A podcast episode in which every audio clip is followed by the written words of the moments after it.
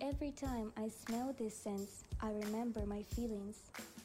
Fragrances are the best timekeepers. Welcome to Alpha Play, the podcast where fragrances tell a story.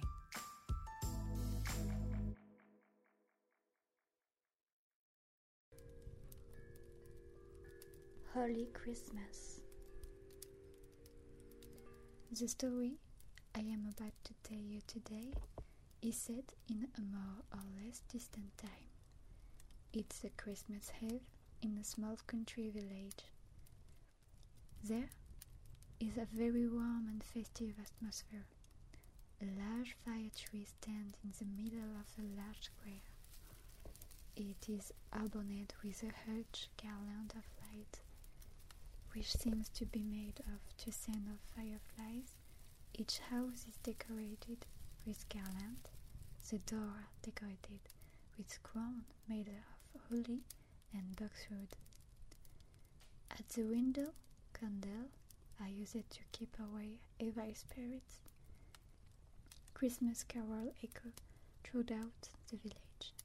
Children play, laugh, and dance. A smell of fire, gingerbread, and cinnamon float in the air. Everyone is busy preparing their New Year's Eve and best in the second. A little girl relocated completely miserable, went from house to house, accosting passers-by asking for some bread or even a little money to be able to feed herself. Everyone replied that they had too much to do to worry about the little girl. There was one last house left, a glimmer of hope in her heart. She knocked on the door. It was a woman, about forty years old, with grayish brown hair, who opened it. Behind her, who hidden, a little girl looked at the stranger with a curious eyes. The woman did not give the girl time to say anything and let her in. In the house, the smells were intense.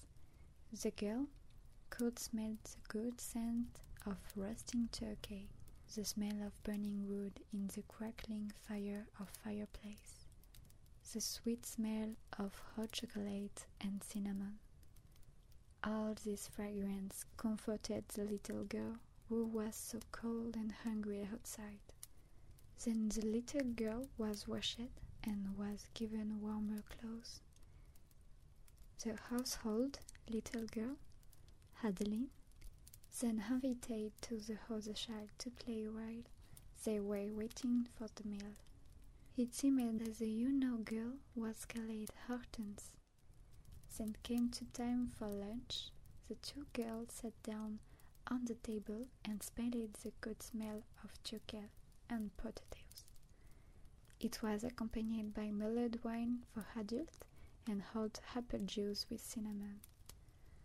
The meal was not very abundant, the family not paying very well off had saved all year long to be able to offer this meal to their daughter.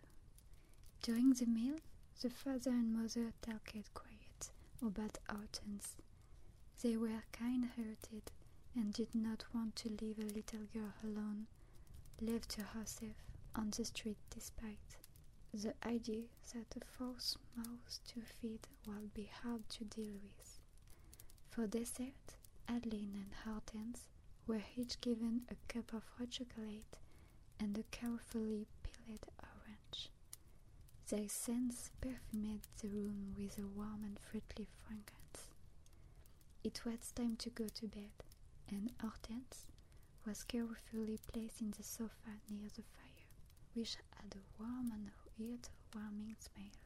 The whole family then went up to bed, enjoying opening the few gifts they could afford.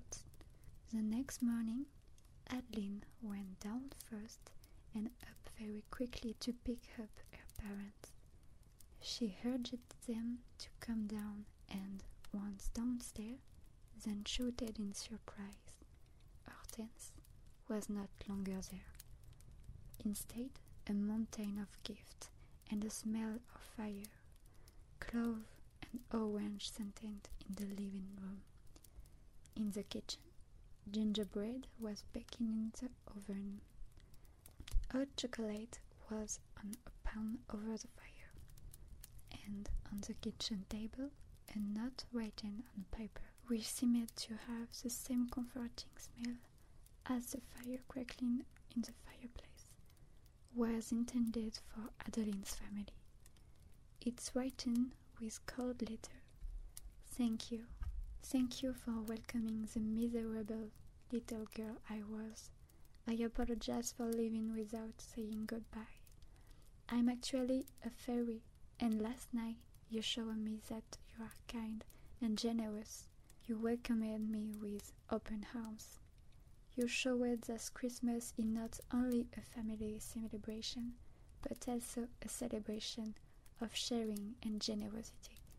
To reward you for your great valor, I decided that you will never lack anything again. Please stay as you are. Hortense. The family then hugged and cried with joy. Since the day, every Christmas Eve, a sweet smell of fire, clove, and orange reigned in the house. The family never lacked for anything and passed all their kindness of heart and generosity from generation to generation. And every Christmas Eve, she offered meal to the homeless.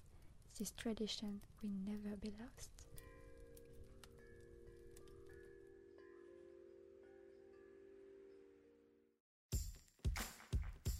Did you enjoy it? So get the most beautiful olfactory stories and new podcasts on authorplay.com and on the Authorplay app. You can also record your own story. Check our Instagram for our latest updates. Smell, listen, tell. See you on Authorplay.